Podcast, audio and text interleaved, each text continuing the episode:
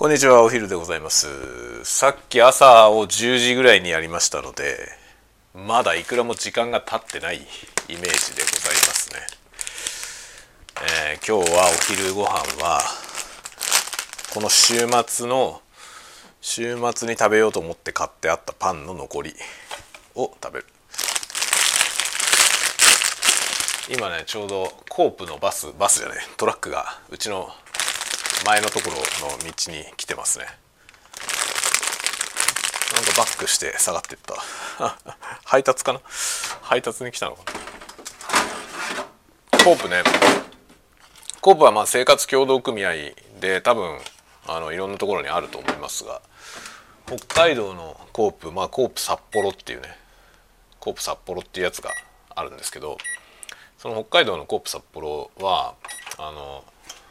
トドックっていうね。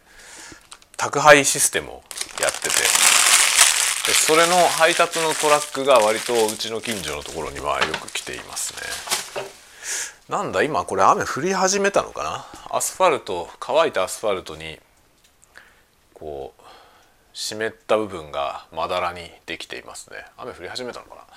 ちょっと天気は良くない感じですね。雨降り始めたとしたらちょっと子供らがあれだね。かわいそうだな。今ねちょっと実験的に上の子鍵っ子にして鍵持たしてうちに直接帰ってこさしてで下の子は児童館に行くみたいなハイブリッド体制を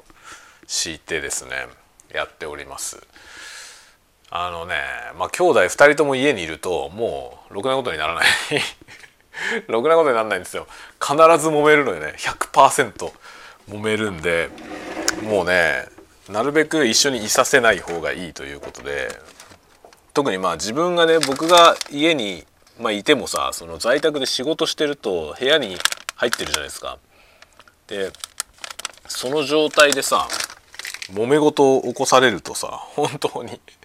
本当に仕事にならないので困るわけよね。でそれが困るからあの在宅で家にはいるんだけど児童会館に預けてたんですよね。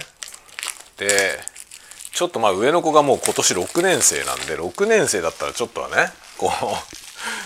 う、まあ、児童会館に預けられてる6年生っていないんですよ。他に1人もいないのよね。うちの子だけなのよ。6年生で預けられてる子。だからもうちょっとさすがにねさすがにまあちゃんと鍵で鍵持ってって留守番できるよねみたいな話でね。でちょっとやらせてみてるんですよね。まあ、僕もね僕自身も多分ね小学校の4年か5年ぐらいから鍵っ子だったんだよね。あのうちの母が途中からねこう働き始めて共働きみたいになったんで僕はなんか鍵を持ってって自分で首にかけてね持ってってで帰ってきて誰もいない家開けて入ってみたいなことを4年生くらいからやってた気がするんだよね4年生か5年生ぐらいからねだからできるだろうと思って 十分できるだろうと思ってまあねうちの上の子にやらせて見てるんですけどまあ兄弟がいるともうどうしようもないんだよ。本当に下の子がいるとね2人でもうねなんだろう10分に1回は喧嘩するね。もうひどいからね本当に収集がつかないのでちょっとその事態だけは避けたいんですよね特に自分が在宅で仕事してる時にそれをやられるとねもうめちゃめちゃ大変なんで仕事に 仕事ができない状態に、ね、なっちゃうのでねなので、まあ、今はね上の子は上の子は家帰ってこさす下の子は児童館に行くっていうのをやってます。とはいえ児童館はね2人とも申し込みをしたので、まあ、お兄ちゃんも通う権利を持ってはいるんですよ。で持ってはいるので行ってもいいよ行ってもいいよっていう話はしてるんですけどあんまり行きたくないみたいねあんまり行きたくないみたいで、えー、家に帰ってきたいと言って帰ってきてます。で今今日はね食事は残ってるパンがバターバターフランスだったかな？バターフランスとかいうパン市販のパンですけどそれがちょっとあったのでそれを焼いてんだけどそれはね3切れしかなかったからそれだと多分足りないんでそれを食べつつちょっとねあのカップラーメンを 作って食べようかなと思っております。そして卵がですね全く入手困難な状態になってしまいました。北海道多分今全全域全域でもないのかな？道を中心に多分まずい状態にありますね。あの千歳の方で鳥インフルが発覚したらしくそれの影響でまあ全然卵がない。今スーパーに卵売ってません。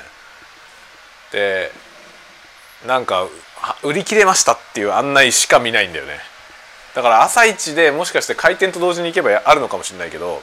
まあ、早々と売り切れちゃうんだろうね。昨日なんかはねその空のワゴンもなくてあの何もないところにねその普段卵コーナーがあるはずの場所に卵は完売しましたっていう看板だけあった。みたいなね本当にそういう状況になっててどうなるんでしょうか本当。これはさで結構さなんかニュースで見てたら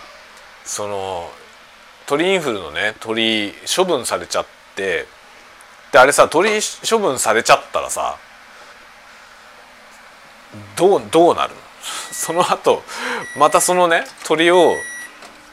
増やさない限りあれだよね供給量って元の状態に戻んないですよね。どうすんだろうと思って結構由々しきことだよね。なんかそんな一時的なことじゃない気がするんだよねこの状態。で卵ってさやっぱりそんなに長距離をこう運べないでしょ、だから大体近場のものがねこうスーパーに並んでると思うんですよね。近くのその養鶏場のやつがね並んでると思うんだけど。だとするとさなんかどっかもうちょっと離れたところから運んできて売るっていう感じでやるんだろうか。どうなんですかね。そこら辺はどういうふうになってんだろう。でもちろんそのね被害に遭った農家の人たちの支援ってものも必要だろうしさ。本当深刻だよね。物価高も深刻なんだけどそれ以上にさもう全く手に入らないんだよ卵が。多分今後だからあれだよね。あの例えばお弁当のさ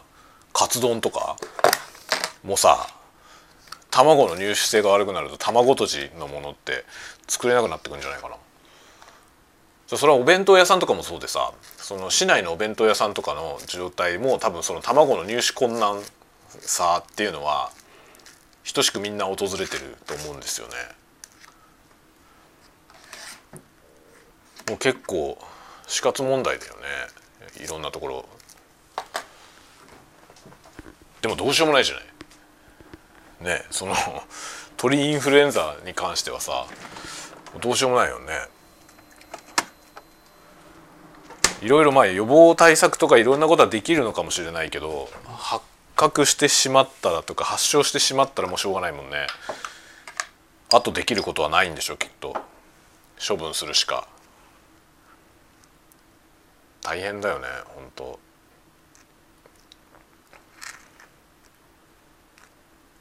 なんかもう農家もね大変すぎてさやりたがる人減るよねどんどん。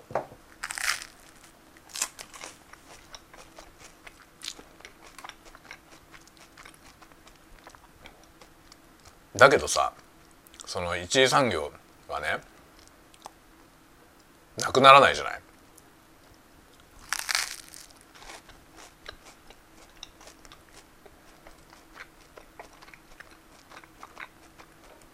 いろいろ効率化はされてってされてってると思うけど、まあ、いろんなとこオートメーションされたりね。効率化はされてっててその生産性が向上したりコストが下がったりとかしてると思いますけどだけどさそのそれこそ今チャット GPT とかが話題になってますけどああいうやつがいくら進歩したところで一次産業がなくなることはないよね。と思うんだよね。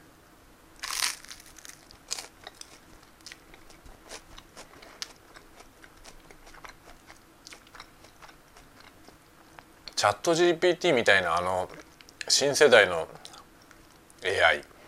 まああの GPT に代表されるもの今話題性的にあの GPT がめちゃめちゃすごいけどそのそれだけじゃなくてね、まあ、最近のあの画像生成系のやつもねどんどん進歩してますけどあの手の者たちがその仕事を奪うとかって言われてますけど AI に奪われる仕事ってほとんど三次産業だと思うんですよね。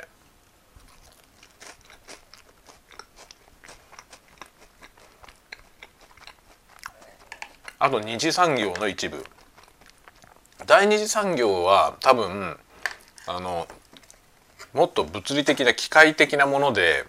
もうだいぶオートメーションされて人は必要なくなってきてますけどその今多分そのね第二三二次産業のその現場に残っている人間の仕事みたいなところは結構 AI に置き換えられるかなっていう気がしますね。管理。その生産管理みたいなこと。生産管理みたいなことってどうなんだろうね。今多分人間がやってると思うんですけどいろいろ多分そのシステムはいっぱいいろいろ開発されていて少ない人数で賄えるようにはなってると思うけどでもまだ人は働いてると思うんだよね。そこは多少置き換わるような気がするんですよね。その AI にね。だけど一番置き換えられるのは多分三次産業だよね三次産業はほとんどのほとんどの職種でなんか淘汰が進むんじゃないかなって気はしますね。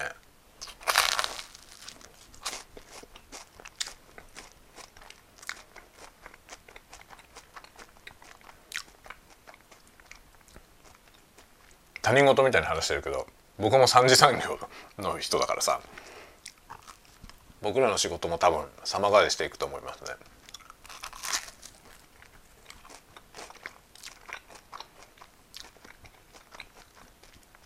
ただね僕がやってる仕事は多分ね直ちにはなくならない今のところの手応えでいくとね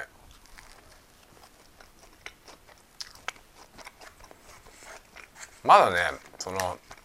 AI で完全に置き換えられる未来はちょっとまだ見えてないですね。だただ僕らがそれを使ってそのなんていうの AI を使いこなすことによって働く人のその数を減らすことはできそうなのよ。機械化オートメーションと一緒でその産業革命と一緒でねその人間がいらなくはなんないんだけど必要な人間の数は減りそうなんですよ。ということは仕事奪われる人は出てくるよね。でもこのケースって結構あってさあんまりそう言われてないんだけどあの結構重要だと思うんですよ。でその AI に仕事を奪われる奪われないの話の時にその人間のやってる仕事と完全に同じことを AI ができるかどうかっていう尺度で話が進んでるような気がするんですよね。でそれができてないから大丈夫だって議論とかでもこの程度のことだったらもう AI にできちゃうっていう議論だったりとかしてるけど実際に起こることってさそのそれとはちょっと違ってその100%同じものをね AI が出せなくても必要な人間の数が減るってことあるんですよね。だから AI にできないことができてる人がね今そういうスキルを持って仕事をしている人が例えば同じチームに5人いた時にその5人が3人で済むようになって2人切られるってケースはあると思うんですよね。だ1人その中のさ切られた人の1人を取り出してみるとその人のやってることは AI で100%置き換えられてるわけじゃないんですよ。られてないんだけどその人がやってた仕事をね、5人のうちの1人としてその人がやってた仕事を3人でできるチームがになっちゃったその3人プラス AI でできるってなったからあなたはいりませんっていうケースはあると思うんだよね。だからその仕事の中身が完全に AI によって置換されるかどうかってことじゃないんだよね。それだけじゃなくてそれよりもうちょっと多くの人が切られると思う。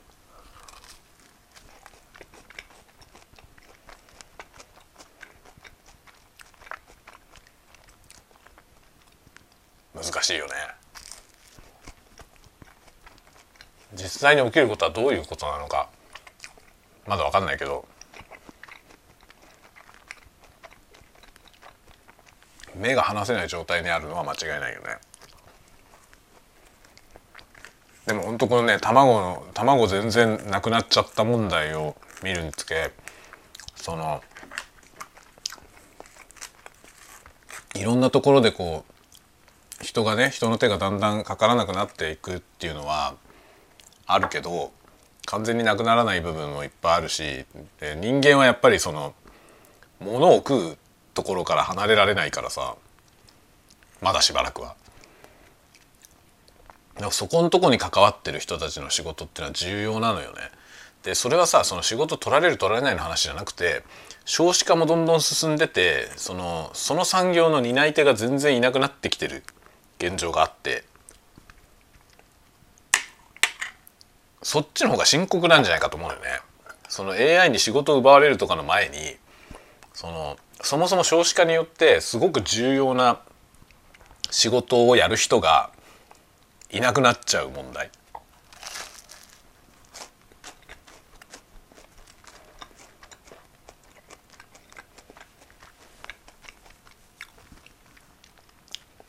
な例えば漁師みたいな漁師とかそれこそ農家みたいな仕事って一次産業のね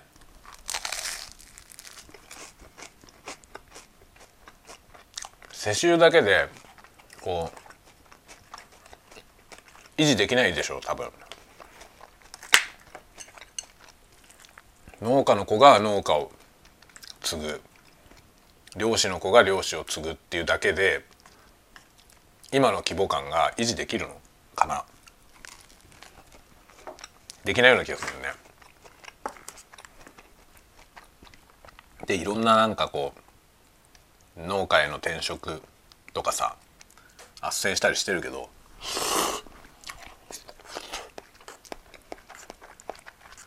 果たしてって感じだよね。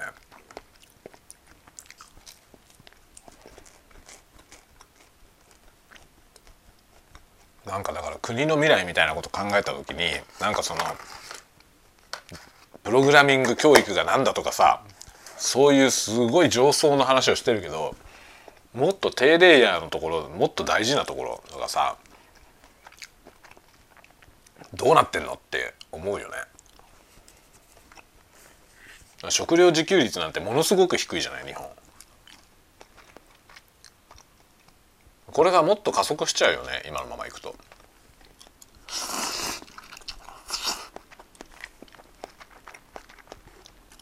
でもそのすごい深刻な事態が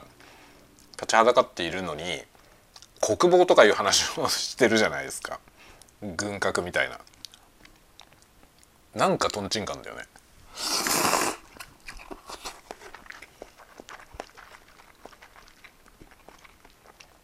こんだけ食料を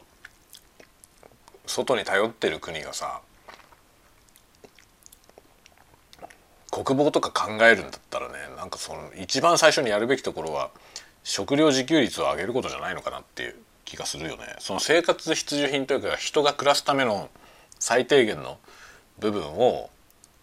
国内で賄えるようにしなきゃいけないんじゃないのっていう気がするのよね。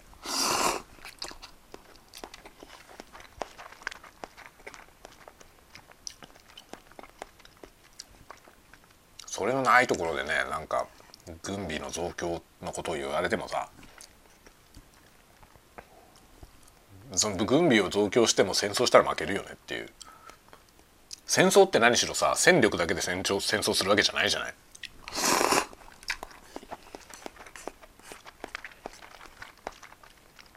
多分それを描く必要があるよねフィクションで。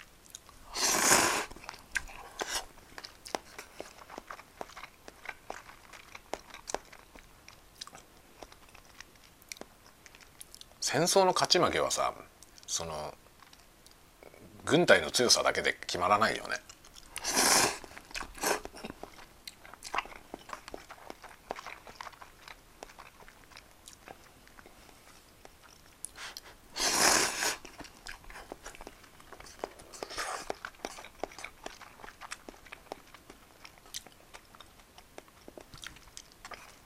この間あのミサイルが発射されてさ J アラートがこう朝から朝っぱらから鳴った日がありましたけどあれってさなんか正確な情報って発表されたんでしたかね？なんかうやむやになってるような気がするんだけど。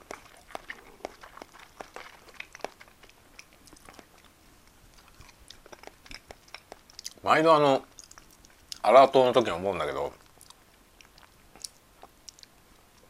あれ迎撃できる状態にあるのかな？日本日本の国防は。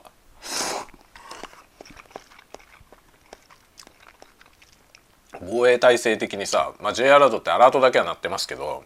あれ飛んできたミサイルをさ迎撃することはできんのかな？ジャパンは。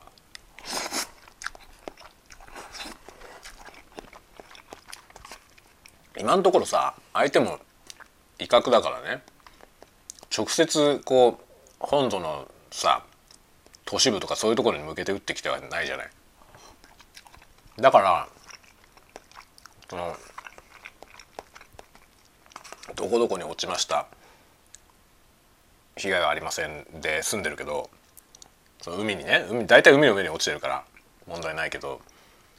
あれ本気でさ国土の上に落下するようなもの降ってきたらどうすんだろうね。なんか避難訓練みたいになってるじゃない？J アラートってもはや。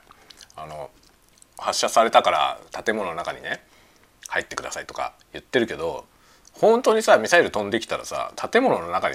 避難するってことで有効なのかな？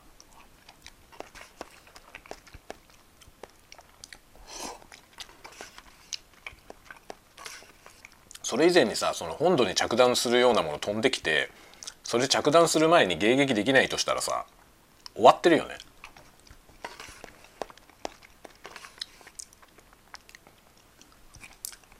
一回撃ち落とせばいいと思うけどね。撃ってきたやつをさ自分たちのその領土の内側に入ってきた瞬間に撃撃墜したらいいんじゃん迎撃して。撃ち落としたら。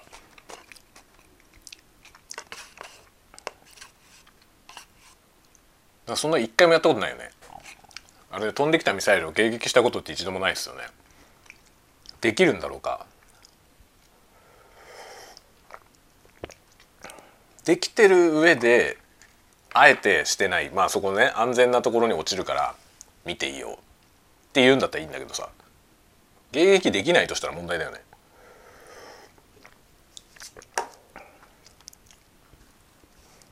うわあのね 今ちょっと窓の外を見たらなんと雪が降ってます。雪が降ってるよ。寒いんだね今日。ちょっとどうしよう。子供これ児童館に行かせることにしてるけど児童館に行ってで自分で帰ってくるようにしてるんだけど迎えに行った方がいいかな。これ傘ないで。多分傘持ってってないんだよなうちの子。傘ないでこの雪の中歩くのかわいそうだね。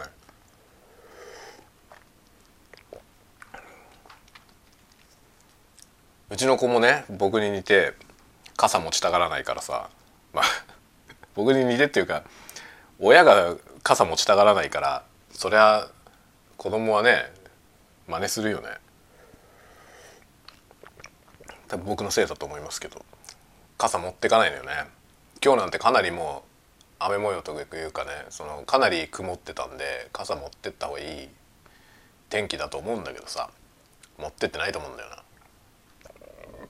それで雪降ってるわ。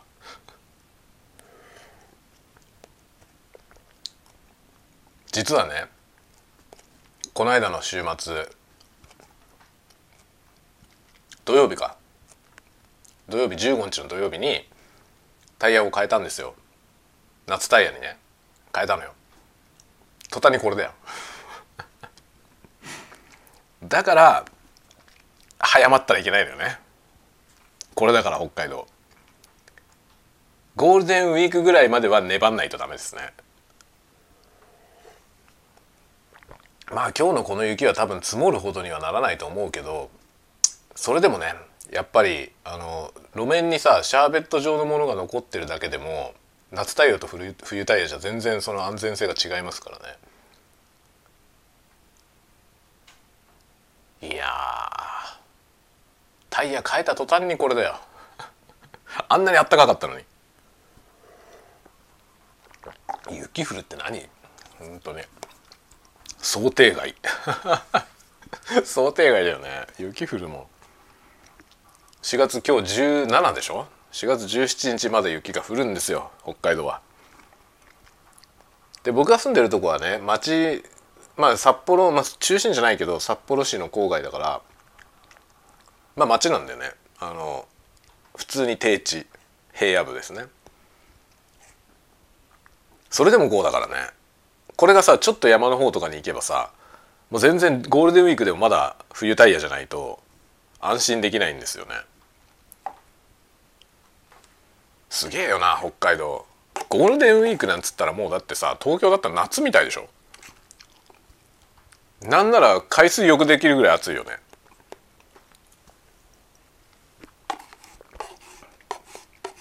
それがさ4月なんだけどまだ雪降んだよ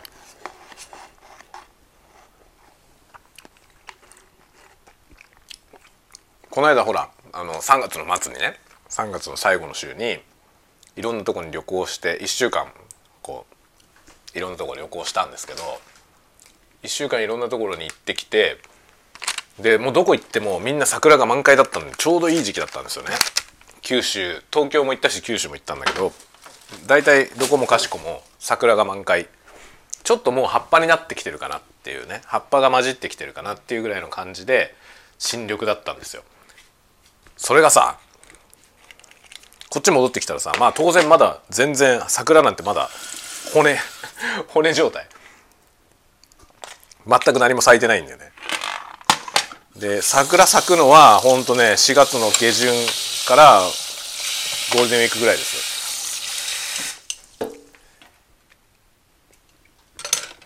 いしょ。食べ終わりました。さて。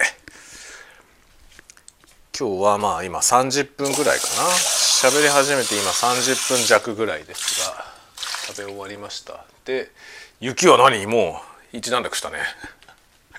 今めちゃめちゃ降ってたのにもうなんか落ち着きましたね。いやあのめっちゃ降ってる状態で写真撮ればよかった。みんなにも見せたかったな。こんな雪降ってるよって見せたかったけど。ちょっとご飯食べてるうちにね終わったら撮ろうかなぐらい思ってたらもうもう降ってません。いや惜しいことした。でもなんか良かった。これだったらこのままずぶ濡れにならずに済みそうですね。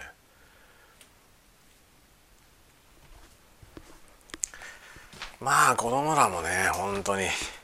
手に負えないけどまあ元気で何よりですね。元気でいてくれるのが一番いいですよね。心配ないのがね一番。まあ元気であることとなんつうの制御不能なのとことは表裏一体っていうかさ寒ちょっと今これガーデンルームのねガーデンルームと玄関の間の扉、まあ、玄関の横からガーデンルームに入れるんですけどそのガーデンルームと玄関の間の扉開いてたら玄関が超寒いわ。今日これ多分気温4度ぐらいしかないと思うまあ雪が降ったってことは4度ぐらいだね。4度以下ぐらいになんないと雪になんないんで雪が降ってるということは4度ぐらいですね。寒いね。よしというわけで今部屋に戻ってまいりました。午後のお仕事に入ろうかな。という感じでございますよ皆さん。どういう感じか よく分かりませんが、えー、ぼちぼちねやっております。でああ何の話しようかな。あのねそう。この間うちねアマゾンのウォッチパーティーって知ってますか？ウォッチパーティーってあのアマゾンプライムのあのアマゾンで配信されてる映画をね他の人と一緒に見れるっていうやつなんですよ。でその誰かがそのホストの人が作品をねこう再生するとそれが同じものがそのね集まってる人たちで同時に見れるんですね。でそのホストの人がその例えば映画を途中で一時停止すると他の人たちの参加してるところの人たちも全部同じタイミングで一時停止してっていう感じで同じタイミングで同じものを一緒に見るっていうのがこうネット越しにできるんですよ。これめちゃめちゃ面白いね。あのウォッチパーティーでね最近その「ロード・オブ・ザ・リング」を3部作全部見ようみたいなやつをねやってたんですよ。でそれはまああのお友達が主催して僕はそれに参加してるだけだったんですけどで参加して一緒に見ててね面白いんだよねとっても。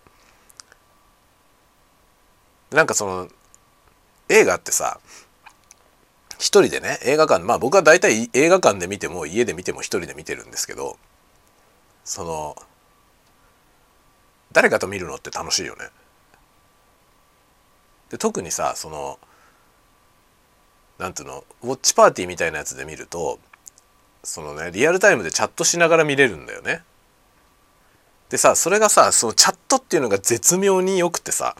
あの例えば同じ部屋で一緒に並んで映画見て喋りながら見るっていうスタイルもあるじゃない。だけど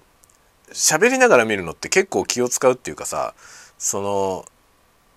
人によってそのね喋りたいポイントとその喋りながらで見たいポイントとその映画の画面に集中したいポイントっていうのがあるじゃないですか。でそのさなんか集中したいと思ってる時に声かけられたら鬱陶しかったりするでしょ。それがさチャットだとその別に読みたい人は読めばいいしもう作品に集中してみたいんだっていう人はチャット欄を別に見なきゃいいっていうね。見ないで本編に没頭しててもいいっていうのができるじゃない？それでなんか喋りたいことはそのチャットにポンって書いてそのシーンに対してのレスポンスみたいなのね。そのなんかえ今見てる映像に対してのなんかこれはこうだよねとかさ感想とかを。投げてで投げたらそれはもう反応したい人はすればいいし別にね本編に没頭したい人はもうその無視して没頭すればいいしっていうのがさ気軽にできるんですよね。これはなんかさあのリアルで一緒に会って映画を見るっていうことの置き換えじゃなくてさそれをオンラインにしたっていうんじゃなくてなんかオンラインならではの新しい楽しみ方な気がするんですよね。これは面白いなと思ってだからあの実況と一緒ですよねその放送されてるテレビ番組とかをさあのツイッターとかで感想を書きながら見る人っているじゃない？で例えばハッシュタグとかで同じものの見てる人たちのねを追いながら見る。なんかその同時進行性みたいな楽しさがあるじゃないですか。あのバルスと一緒だよね。あのラピュタがテレビで放送されるとさバルスタイミングでその日本のツイッターがねもうみんなバルスってツイートするみたいな 話あるじゃない？あれあれと同じようなそのイベント感その一緒に同じタイミングで同じものを享受してるというその何て言うの？共感性みたいなもの。なんかそれってすごく面白いよね。特殊なものだと思うんですよね。独特の何かだと思う。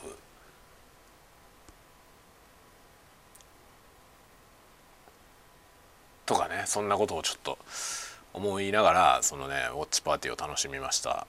これは楽しいなと。思ってね。でロード・オブ・ザ・リングでロード・オブ・ザ・リングは実は見たことなかったんですよ。見たことねえのかよって感じだけどね。見たことなかったの。長すぎて。長すぎてなんかその時に見なかったから見ようと思ったらもう長いからね。億劫になっちゃってなかなか重い腰を上げられなかったんですけどそれを今回見る機会があってしかも詳しい人に解説してもらいながらというかね詳しい人がそのいろんな付帯知識をさツイートしてくれるツイートっていうかねそのチャットに書いてくれるからそれ見ながらね「へえ」って言いながら見て楽しかったですねとても。で3部作3本全部見てすごいねいろんなことを思いました。まあ、ロード・オブ・ザ・リングっていうのはさそのなんだろう。まあフィクションでね。近現代の作家のフィクション。なんだけどファンタジーなので結構多分に神話的だと思うんですよね。で多分そのね神話的要素が多く含まれているせいもあるんですけど他の映画のねその他のフィクションのストーリーが近いものがあるなって感じるような部分いっぱいあったのあったんですよ。でそれは直接のその「ロード・オブ・ザ・リング」の影響なんじゃなくて多分その神話的なるものからの影響がね多いんだろうなと思うんですけどでもねビジュアル的にも特に僕が思ったのは「スター・ウォーズ」「スター・ウォーズ」みたいなシーンがいっぱいあったんですよねロード・オブ・ザ・リング見てたら。スター・ウォーズって指輪物語だったんだっていうさ みたいなねことをちょっと思いましたね。でビジュアル的にまあビジュアル的にはでも「スター・ウォーズ」の方が古いので「ロード・オブ・ザ・リング」の方が「スター・ウォーズ」の影響を受けてるのかもしれないけどビジュアルの面ではね。でもストーリー自体はルーカスが「スター・ウォーズ」を作るよりもトールキンが「指輪物語」書いた方が早いはずなので多分影響を受けてるのかなと思いましたね。まあでもね直接の指輪物語を意識して書いたわけじゃないと思うんですよ。そうじゃなくて多分そのそれが秘めている神話的なるものをねの要素が多分普遍的にあるものだと思うんですよ。それが「スター・ウォーズ」にもいっぱい含まれてるので僕の見た印象だと「スター・ウォーズ」だったのね。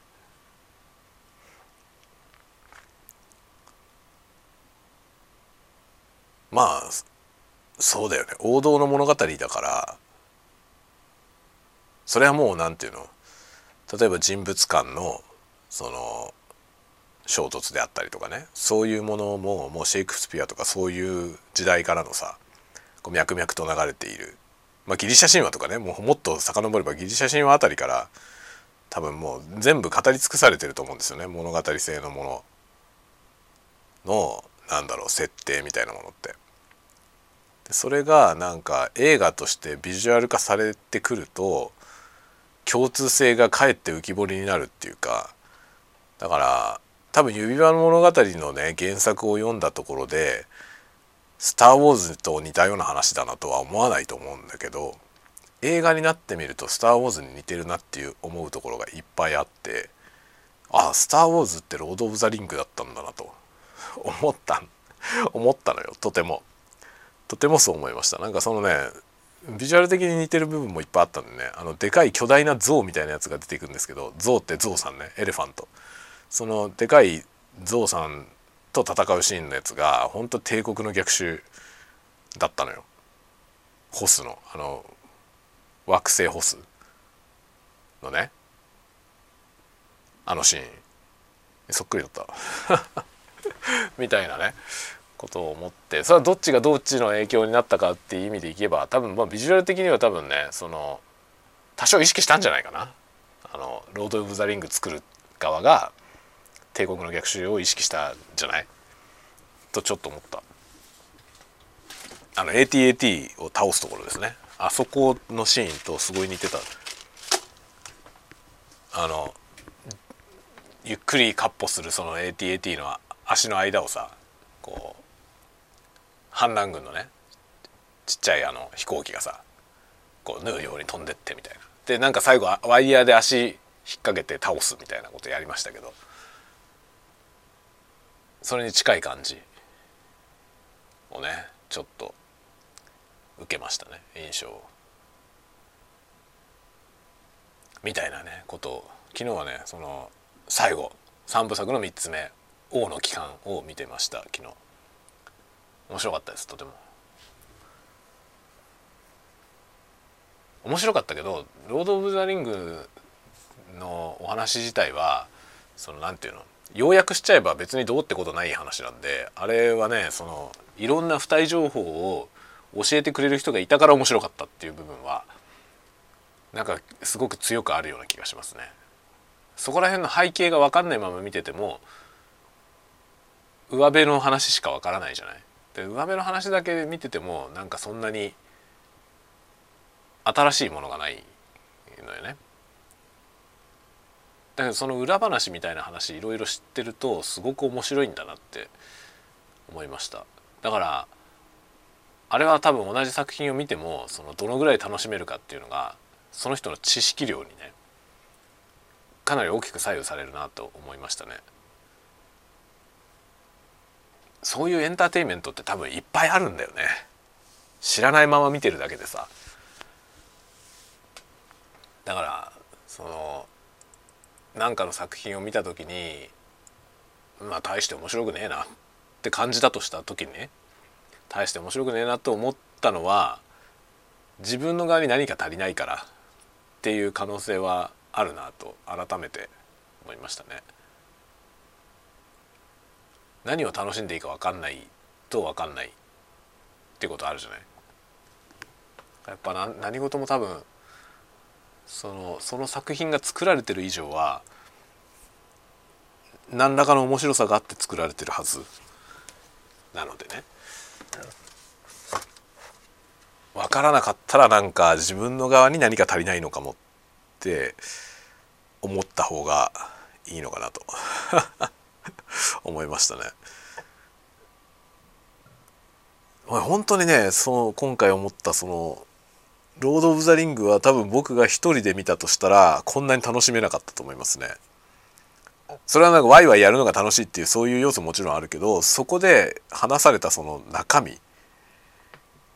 によって面白かったっていうのはね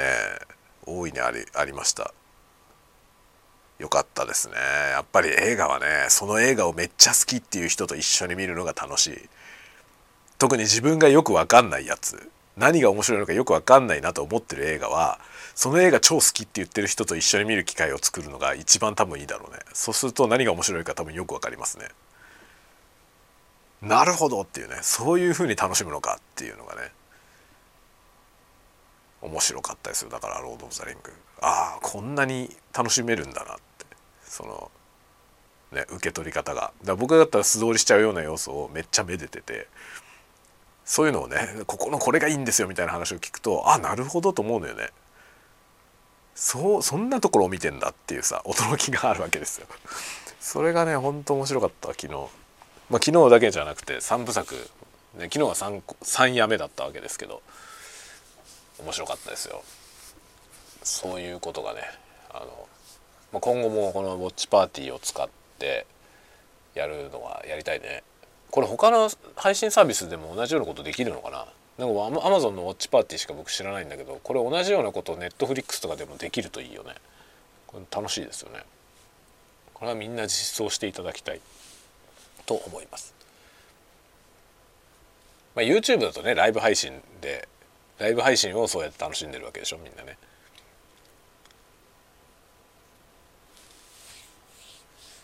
はいというわけで。大体お昼休みが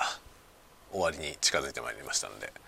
そろそろ終わろうと思います。ではではではまた次のたわごとでお会いしましょう。またね。